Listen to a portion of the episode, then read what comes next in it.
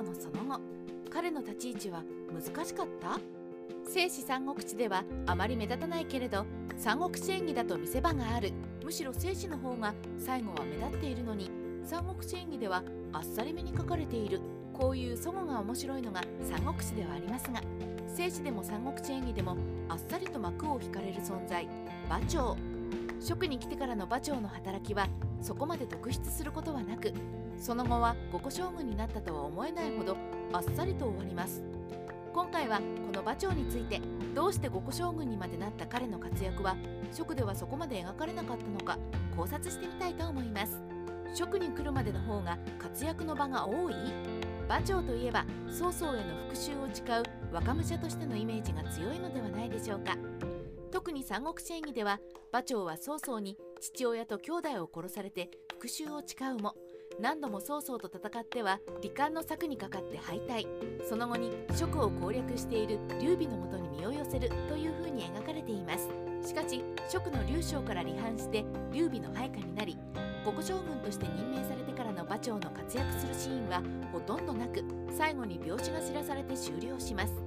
なのでいろいろな意味で馬長が活躍するのは劉備のところに来るまでなんですね。五個将軍にまで任命されたのに活躍の場がなくて演技を見ていて驚いた人も少なくはないでしょう。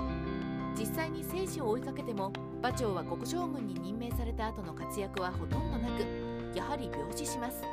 しかし馬長の生死だけでなく演技での記述の少なさについてはその五個将軍に任命されたことを考えれば少しは推測されます。なぜ馬長は五個将軍に任命されたのか。馬長は職にとって考えると重要な人物であることは間違いありません。なぜなら馬長は領州勢力の長であり独立勢力の人物です。しかも馬長が劉備についたことで劉将は降伏を決めました。つまり劉備から見れば入植する際にお世話になった独立勢力のトップ的存在です。言ってしまうと扱いに注意しなければならない存在。だからこそ馬長は五個将軍に任命されたのではないでしょうか。これを踏まえて考えると生死で見ても馬長の活躍があまりないのは戦わせるにも戦わせづらい位置にいたのかもしれませんね。そしてさらに演技での記載の少なさもここが起因してくると思われます。馬長の扱いの難しさは馬長以外に蜀の五個将軍に任命された人物といえば関羽張飛趙雲そして甲冑そうそうたる顔ぶれですが彼らには劉備に仕えた後にかなり見せ場が用意されています。関羽なら顔料との打ち合い張飛や趙雲は長藩での戦い甲冑といえば帝軍山。ここらでの活躍があるので三国志演義でも活躍が描写しやすいのです。また馬長と違って死んだタイミングが非常に扱いづらいのでしょう。まさか寒中戦で死なせられない。慶州は関羽の見せ場。医療では張飛の死。劉備の敗北メイン同じく正式記載が少ない甲冑は三国志演義では見せ場を作られてからの退場なので馬長にももう少し気遣いがあっても良いかと思うのですが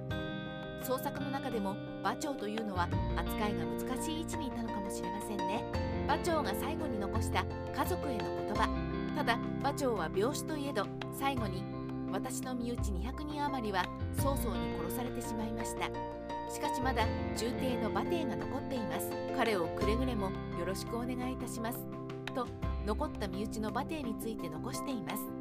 馬帝というと三国志演義でここにいるぞ。と義援を切ったことが有名ですが実際には馬帝の記述はそこまでなくあくまで義援と容疑が対立した時に敗れて逃亡した義援親子を切ったことしか生死には残されていません。三国志演義では馬長の父親たちが曹操に殺された時の生き残りであったりその後も馬長のもとで活躍を支えたり諸葛亮に信頼されていたり義援最後のシーンだったりとなかなかに活躍が多い馬帝むしろ馬長よりも活躍が多いイメージですがこれは作者からの馬長への記述が少なくなってしまったことへのお詫びに馬帝といういとこを活躍させたのではと筆者は妄想してしまうのでした。